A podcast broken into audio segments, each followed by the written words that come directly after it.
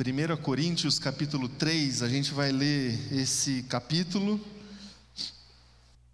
Obrigado, Zé.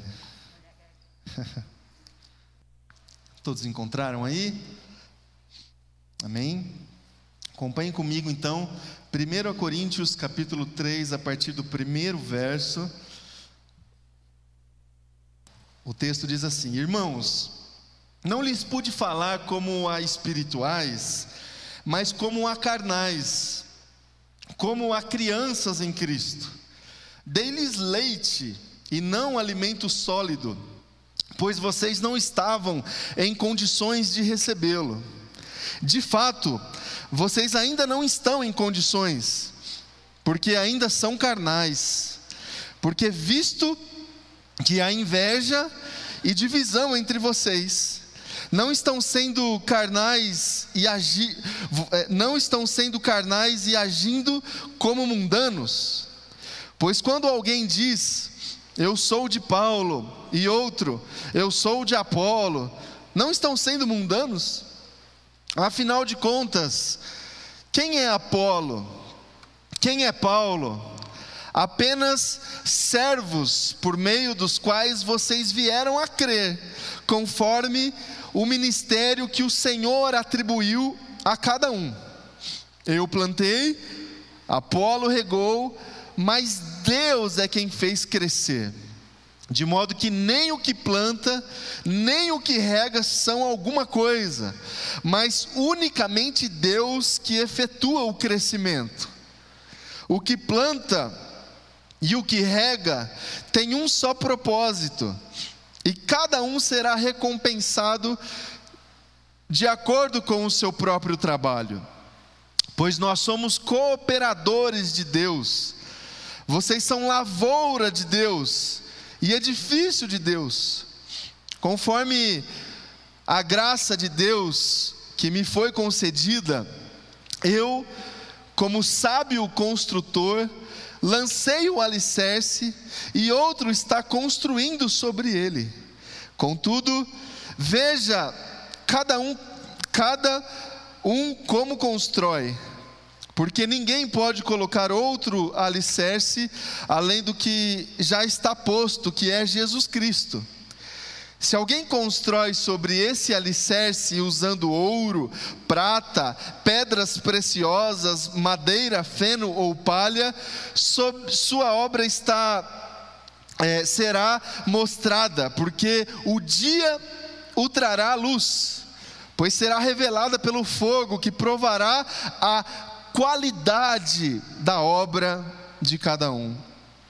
Se o, se o que alguém construiu permanecer, esse receberá recompensa. Se o que alguém construiu se queimar, esse sofrerá prejuízo, contudo, será salvo como alguém que escapa através do fogo. Vocês não sabem que são o santuário de Deus e que o Espírito de Deus habita em vocês? Se alguém destruir o santuário de Deus, Deus o, o, destruirá, pois o santuário de Deus, que são vocês, é sagrado. Não se enganem. Se algum de vocês pensa que é sábio segundo os padrões desta era, deve tornar-se louco para que se torne sábio, porque a sabedoria deste mundo é loucura aos olhos de Deus pois está escrito: Ele apanha os sábios na astúcia deles, e também o Senhor conhece os pensamentos dos sábios e sabe como são fúteis. Portanto, ninguém se glorie em homens, porque todas as coisas são de vocês seja Paulo, seja Apolo, seja Pedro, seja o mundo, a vida, a morte, o presente ou o futuro, tudo é de vocês, e vocês são de Cristo, e Cristo de Deus. Até aqui, feche teus olhos mais uma vez, ore ao Senhor agora pela palavra. Obrigado, Deus, por essa palavra. Obrigado, Jesus, por essa manhã. E que essa palavra, Pai, possa encontrar, Jesus, espaço dentro de nós, dentro do nosso coração que essa palavra possa nos transformar, mudar a nossa vida, nos, nos guiar, nos elevar, Jesus, a uma condição é, mais madura de crescimento, de edificação na Sua presença. É a minha oração, Jesus, que a gente consiga entender, captar a mensagem que está no seu coração, Pai, essa manhã para nós, para cada um de nós. Aqueles que estão aqui conosco, nesse lugar, para todos aqueles que nos acompanham pela internet, que não haja nenhum tipo de limitação para que essa comunicação da tua palavra pela ministração do Espírito Santo chegue até nós agora, Deus. É a minha oração que isso aconteça em nome de Jesus. Amém. E amém. Amém, meus irmãos e irmãs. Vocês estão aí comigo nessa empreitada, nessa jornada de é, a gente percorrer esse, essa carta que Paulo escreveu aos Coríntios, essa primeira carta que Paulo escreveu aos Coríntios. Ah, acredito que a gente pode no meio dessa caminhada, no meio dessa jornada, a gente certamente consegue destacar, extrair é, muitos, muito, muitos ensinamentos, muitas lições preciosas para nós, para todos nós, é, no enfrentamento que temos da nossa fé, da condução da nossa espiritualidade, diante de obstáculos, de desafios bem atuais que nós estamos enfrentando na nossa vida nesse ano de 2022. Nesse momento que nós estamos vivendo, esse momento, nesse contexto social, nesse contexto é, comunitário que nós estamos passando aqui em São Paulo, dentro da nossa igreja, na IPI do Ipiranga, eu acredito sim que a gente pode olhar para a Escritura Sagrada, para esse texto da palavra de Deus, para esse trecho da palavra de, de Deus e extrair preciosos ensinamentos para fortalecer a nossa fé, para fortalecer a nossa, o nosso vigor, a nossa motivação, para a gente conseguir perseverar em obediência à vontade que Deus tem para mim e à vontade que Deus tem para você o ministério que você tem conduzido, a vida que você tem conduzido, a família que você tem cuidado e conduzido também. Nós podemos juntos, assim como o Pedro falou aqui na ministração do louvor, nós podemos juntos, cada um de nós, na realidade de cada um de nós, diante das é, diferenças que nós temos sim entre nós, a gente pode juntos caminhar no sentido de fortalecer ainda mais a nossa fé, a nossa igreja, a missão de Deus, participar da missão de Deus, participar daquilo que Ele já está fazendo, independente de nós, independente da nossa igreja, a missão é dele. Então a jornada proposta é justamente a gente ler e percorrer essa carta do Novo Testamento do apóstolo Paulo e extrair esses, esses ensinamentos e essas lições. No capítulo 1 que nós lemos há dois domingos atrás, a gente viu como é que a nossa vida e essa realidade da comunhão da igreja e do corpo está relacionado diretamente à pessoa e à presença e ao corpo de Cristo Jesus. Essa relação da comunhão da igreja e da comunhão do próprio Deus é uma relação direta, direta. Se a igreja não está conseguindo desfrutar e caminhar plenamente em comunhão, essa mesma igreja também não está conseguindo estabelecer o seu relacionamento pleno com o próprio Cristo Jesus. A maneira, o modo que Jesus Cristo opera na nossa vida, na caminhada da igreja, é justamente a partir é, da comunhão. Não existe relacionamento com Deus sem que estejamos em comunhão com outras pessoas.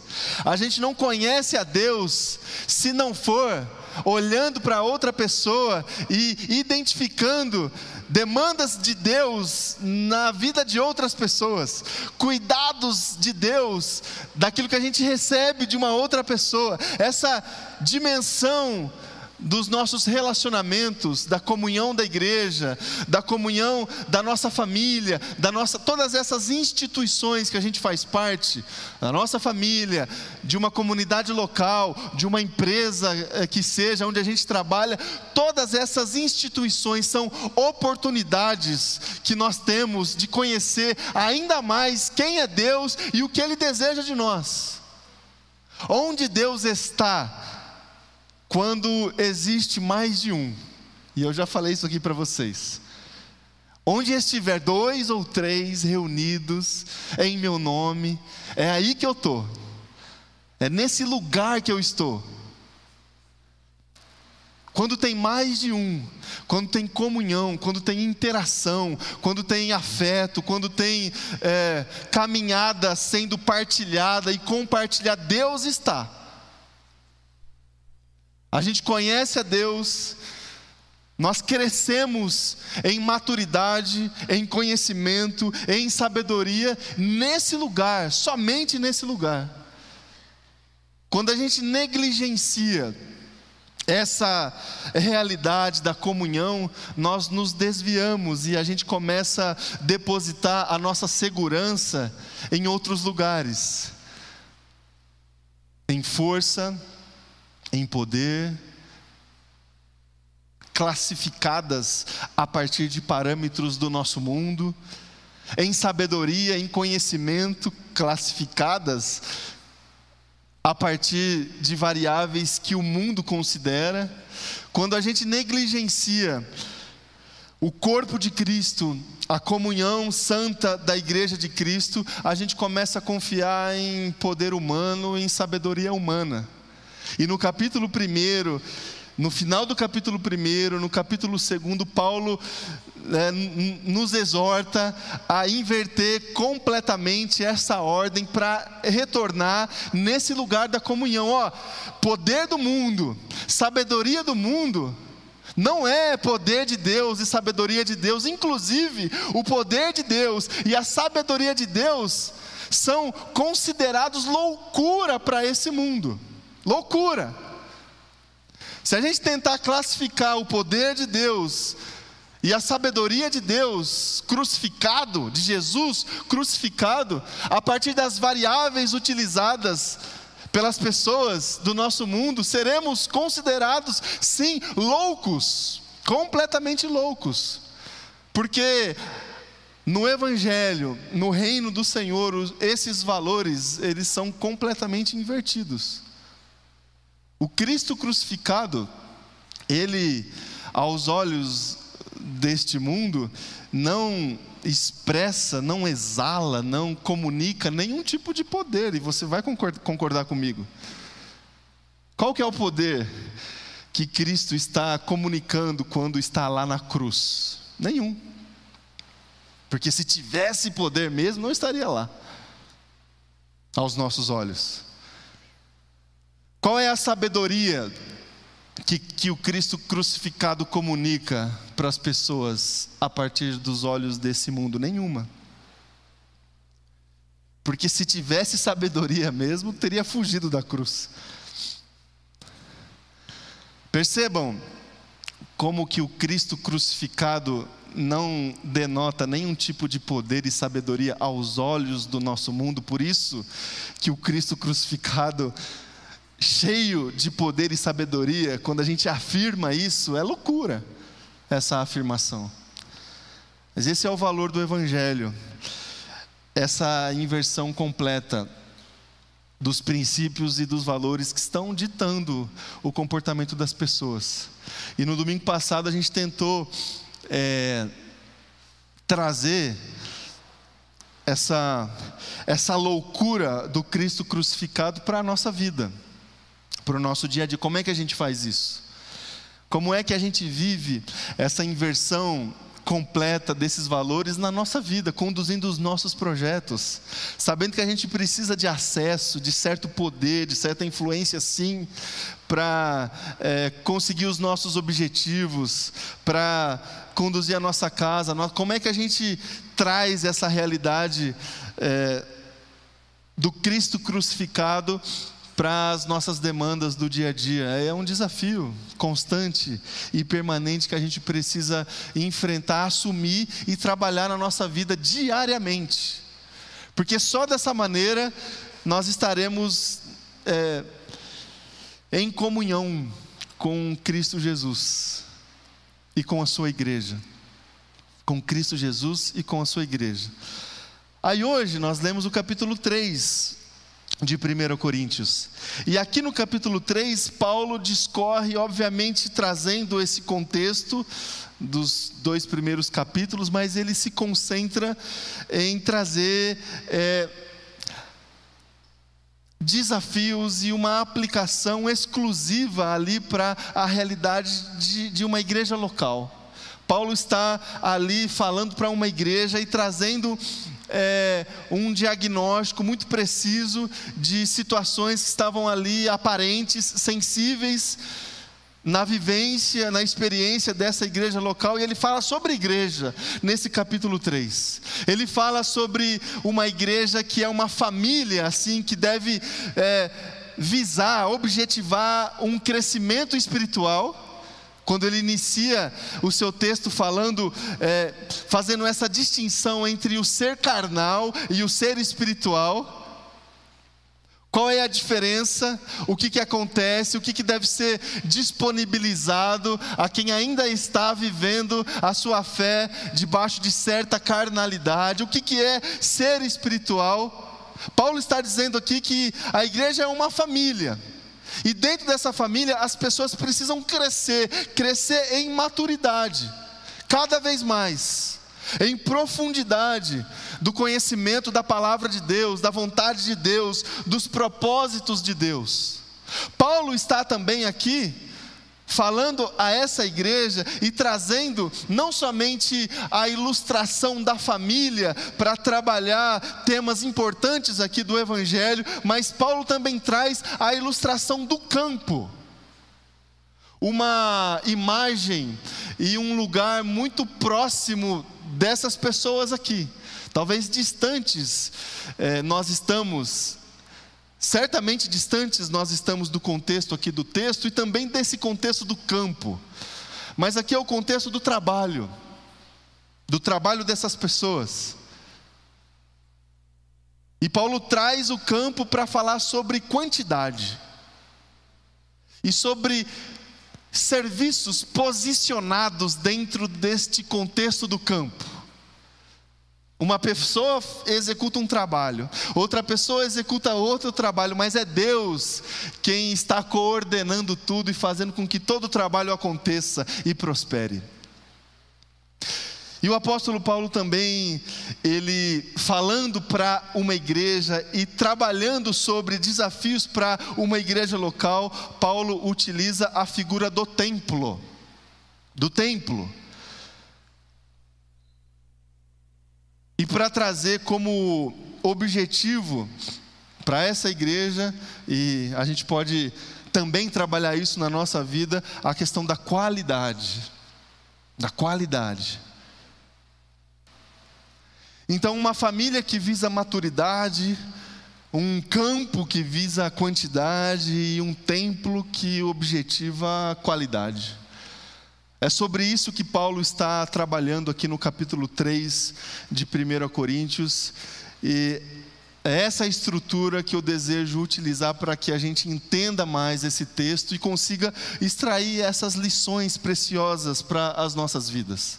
Para a minha vida, para a sua vida, para a nossa vida como comunidade, como comunidade local.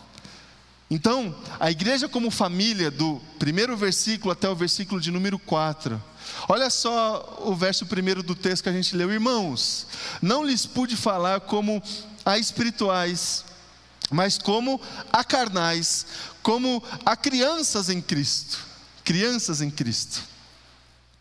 Olha só esse contexto da família que Paulo está utilizando para trabalhar ali as demandas de uma, uma igreja local. Quando ele faz essa distinção entre o ser espiritual e o ser carnal, e ele compara esse ser carnal como uma criança, mas não como aquela criança de Jesus, sabe, sensível, sincera, é, sedenta, dependente. Essa criança de Jesus a gente tem que, a gente tem que ser. Aquele que depende completamente do seu provedor. Essa, mas essa criança do Paulo é outra criança. Essa criança do Paulo é a criança que ainda está ali bebendo leite, ainda não tem condições fisiológicas preparadas e suficientes para comer outra coisa. O Caio, até ali quase um ano, é leite, e que continua ainda leite, bastante. Não pode dar outra coisa, não pode dar churrasco, não pode, não pode dar açúcar, até eu não sei quanto tem, não pode. Os, os, os médicos, os especialistas não indicam, não pode, tem coisa que não pode.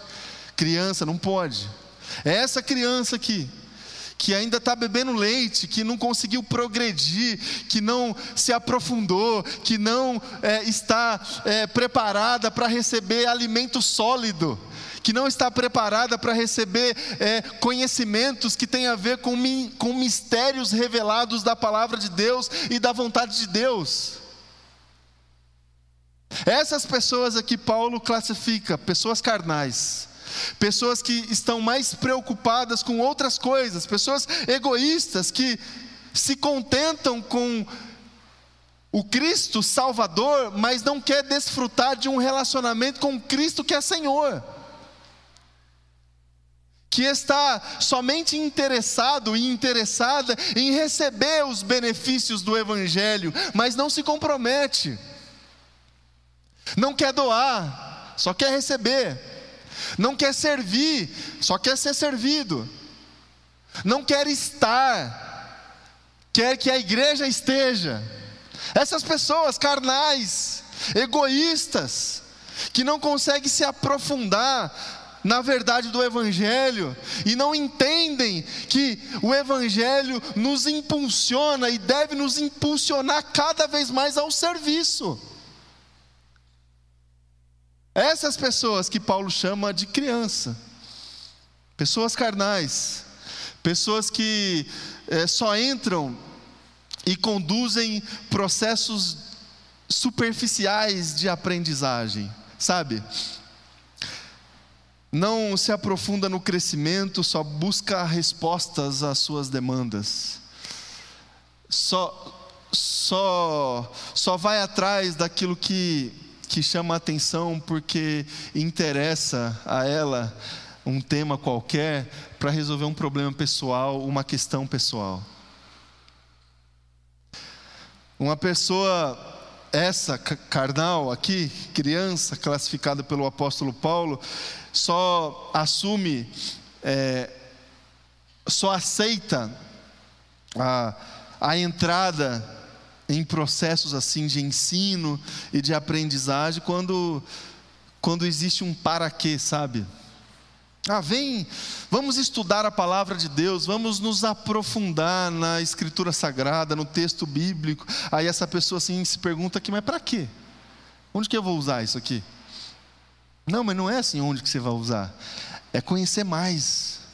É conhecer mais a palavra é conhecer mais a dimensão do reino de Deus, é uma oportunidade a mais para você se aproximar da palavra de Deus e das verdades e dos valores que vão construir aí na sua vida um alicerce seguro para a condução dos seus projetos.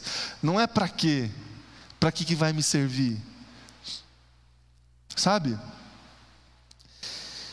E essas pessoas carnais são essas que é, caem no erro e na tentação de é, classificar a dimensão do reino de Deus, a dimensão da vivência comunitária. É, essas pessoas caem no erro de personificar essas relações, de partidarizar essas relações. E esse talvez é, até aqui, até esse capítulo 3 aqui da, da primeira carta que Paulo escreveu aos Coríntios, esse é o tema. E a gente sente, a gente sente Paulo incomodado com isso, porque ele está dentro desse negócio aqui. As pessoas estão seguindo ele. E, e ele está incomodado com não, não sou, não, não sou eu, é, é, é Deus. Tem outros que estão seguindo Apolo, não é Apolo, é Jesus Cristo. E Paulo está aqui classificando essas pessoas como carnais, porque essas pessoas estão personificando a dimensão do Evangelho, como se o Evangelho fosse Paulo, como se o Evangelho fosse Apolo, como se o Evangelho fosse o apóstolo tal, o pastor tal, o líder tal. O líder tal. E pessoas carnais, pessoas é, que estão ainda nessa superficialidade da fé, têm a tendência de personificar a sua relação com Deus. E esse é um cuidado que a gente precisa ter, sobretudo aqueles que estão é, conduzindo processos assim de discipulado, de ensino. A gente precisa conduzir as pessoas a Cristo, não a nós não a nós. O apóstolo Paulo, ele trabalha esse tema aqui no início dessa primeira carta e dizendo a essas pessoas: não é desse jeito, não é dessa maneira, e é uma tendência e uma tentação, meus irmãos e minhas irmãs, porque isso infla o ego de quem está à frente. Infla. Quando você, come, quando você começa assim é, a identificar que tem pessoas te seguindo, você se sente assim importante, influente. E essa estratégia funciona. Essa estratégia da personificação da experiência funciona. O mundo sabe disso. E não só no ambiente da fé, em, tantos outros ambientes. E, e, Paulo aqui incomodado com isso, porque não é desse jeito. A igreja de Jesus não é dessa maneira. E aí a igreja é, precisa entender esses desafios. A igreja, como família, proporciona crescimento espiritual as pessoas precisam sair desse estágio de infantilidade da fé. Precisam, de, precisam receber alimento sólido. As pessoas precisam passar por situações até de frustração para perceber que os olhos devem ser fitados em Deus.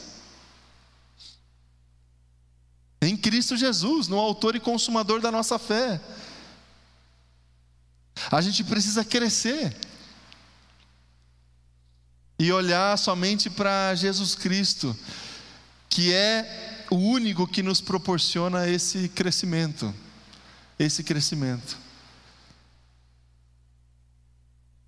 A gente olha os números e a gente identifica que a gente vive hoje num país onde a igreja evangélica é muito influente, tem muita gente, Agora, qual é a profundidade dos processos de discipulado, de aprendizagem que essas pessoas estão submetidas? Ou essas pessoas estão indo atrás de Paulo, de Apolo e de tantos outros? A igreja como campo, do versículo 5 até o versículo 9, o versículo 6 diz lá: Eu plantei, Apolo regou, mas é Deus quem faz crescer. Paulo plantou, Apolo regou, Deus que faz crescer. O apóstolo Paulo está aqui fazendo uma distinção entre servo e obreiro e e esses protagonistas, entre aspas, essas pessoas que assumem essa personificação da experiência da fé. Paulo está aqui fazendo exatamente essa distinção para que essas pessoas pudessem entender algumas coisas aqui, como por exemplo, não dá nessa dimensão da comunhão da igreja, retirar a ênfase que se dá ao mensageiro e delegar essa ênfase à mensagem, ao conteúdo da mensagem. Não é o processo, não é quem está fazendo, é o que está acontecendo, é o conteúdo da palavra de Deus que está sendo pregada, não é o pregador, não é o mensageiro, não é a forma, não é. Nessa distinção entre servo e protagonista, ou essa pessoa que assume essa personificação da fé, a gente precisa entender e transferir estas ênfases que normalmente a gente dá ao mensageiro, a formatos. E essa é essa é uma ênfase que a igreja evangélica ela cai é, historicamente de uma maneira cíclica a igreja cai nisso aqui em formato. O que está dando certo, sabe? Estratégias. O que está dando certo? O que, que as pessoas estão fazendo e que está dando certo? Quais são os, for, a, a, a, os formatos utilizados pelas, pelos grandes movimentos, pelas grandes igrejas? Quando a gente vai por esse lado, meu irmão e minha irmã, a gente está dando ênfase a protagonismos que destoam a presença e a, a adoração que a gente tem que conduzir somente a Deus. Somente a Deus. E quando a gente está assim, dando muita ênfase a formatos e ao mensageiro e às formas e tal, a gente Paralelamente, a gente está dizendo assim: ó, o conteúdo da mensagem talvez esteja um pouco assim defasado, o conteúdo da mensagem é, gera muita confrontação, assim, sabe? O conteúdo da mensagem ele é indigesto. Vamos, vamos melhorar um pouquinho esse conteúdo aqui, trabalhando em formatos diferentes para as pessoas. É, Quem transforma, meu irmão e minha irmã, é a palavra ministrada pelo Espírito Santo. O poder do Evangelho, o poder da palavra de Deus está na palavra de Deus. Na palavra de Deus. O poder não está em quem está pregando. Se quem está pregando está de terno, está de gravata, é tatuado, não é. O poder do Evangelho não está na estética do lugar. Se é uma igrejinha assim mais antiguinha, ou se é uma igreja assim toda escura, com fumaça, com parede preta e tudo mais. Não, não. O poder do Evangelho não está em formato. O poder do Evangelho está no Evangelho na palavra de Deus.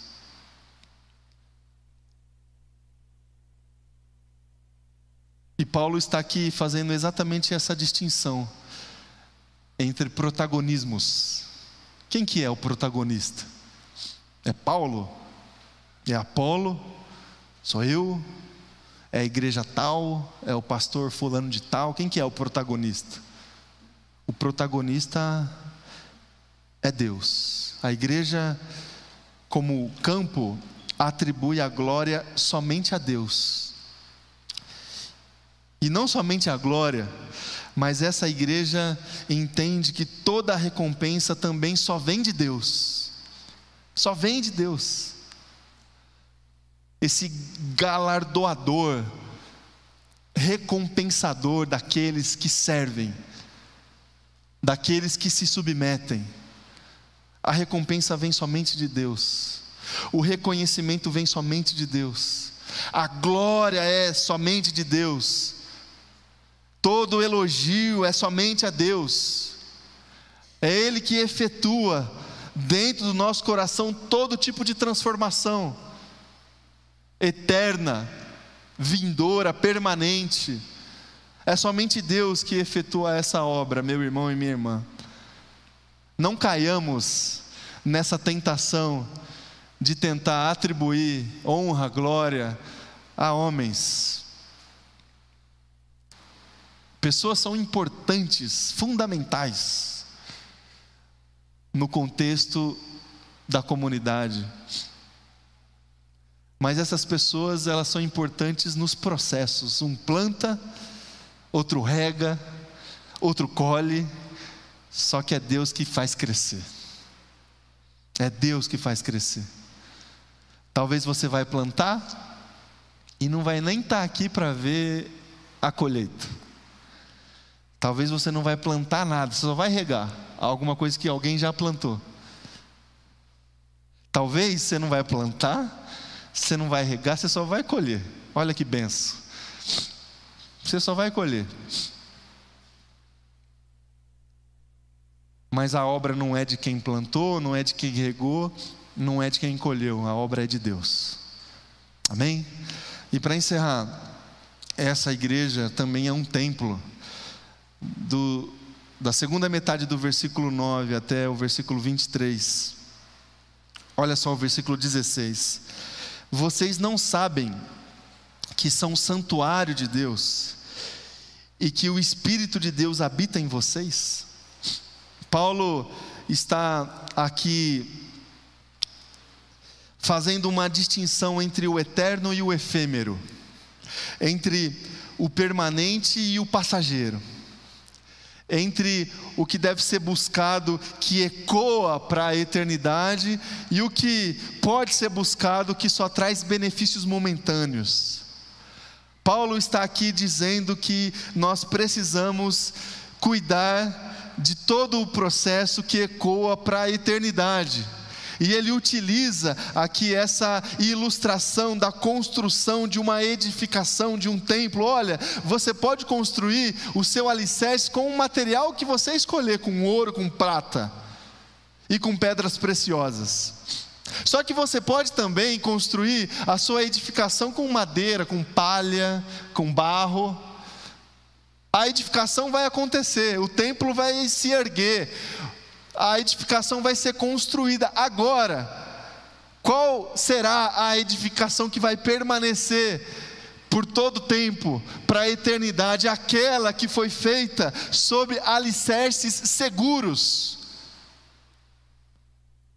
Na nossa vida, na nossa caminhada, é a mesma coisa. A gente pode conduzir a nossa vida como igreja, a gente pode conduzir a nossa vida como filho e filha do Senhor, sem problema algum, mas a gente precisa se atentar com o alicerce, com as bases que nós definimos para construir essa relação com Deus e essa vivência comunitária.